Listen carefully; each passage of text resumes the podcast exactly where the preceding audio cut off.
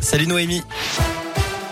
Salut Cyril, salut à tous. On regarde d'abord vos conditions de circulation. On a un accident en ce moment sur l'autoroute A6 à hauteur de Lisieux en direction de Lyon, donc prudence dans le secteur.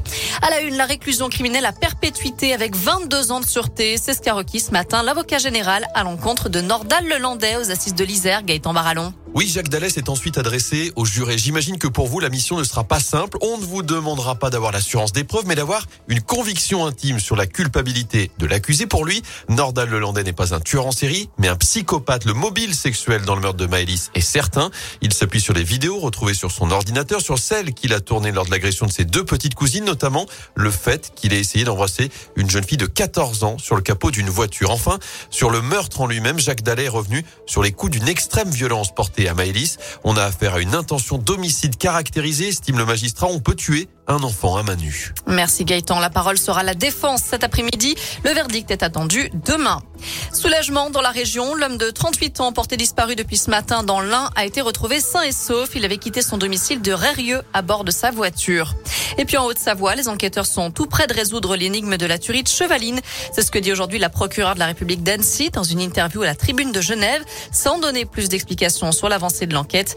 Le 5 septembre 2012, trois membres du même famille britannique avaient été retrouvés morts dans leur voiture, tués de plusieurs balles dans la tête. Un cycliste savoyard, certainement victime collatérale, avait lui aussi été tué. Les surveillants de prison en grève aujourd'hui, ils manifestent contre un projet modifiant leur grille de salaire et leur plan de carrière. Ils ont bloqué temporairement les entrées des prisons ce matin, un mouvement suivi dans une cinquantaine d'établissements pénitentiaires en France. Une bonne nouvelle, la situation sanitaire s'améliore. On compte moins de 100 000 nouveaux cas ces dernières 24 heures. C'est le niveau le plus bas depuis le 24 décembre. Si les bons chiffres se poursuivent, on pourra lever le passe vaccinal dès le printemps. C'est ce que dit aujourd'hui le président du conseil scientifique Jean-François Delfrécy. Léa Salamé, elle, a été testée positive au Covid. La journaliste de France 2 devait recevoir Yannick Jadot ce soir aux côtés de Laurent Guimier dans l'émission Élysée 2022. Elle sera remplacée par Nathalie Saint-Cric.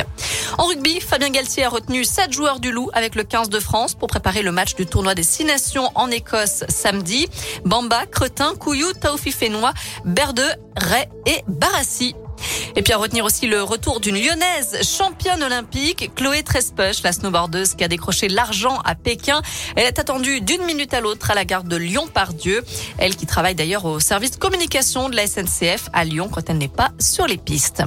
Enfin, coup dur pour les fans de Plus belle la vie. Après 17 ans d'antenne, la série de France 3 va s'arrêter définitivement. D'après le Figaro, les audiences chutent régulièrement. Voilà pour l'essentiel de l'actu. Côté météo cet après-midi, j'ai une bonne nouvelle. Les nuages vont laisser place à de belles éclaircies et les températures grimpent jusqu'à 15 degrés. Merci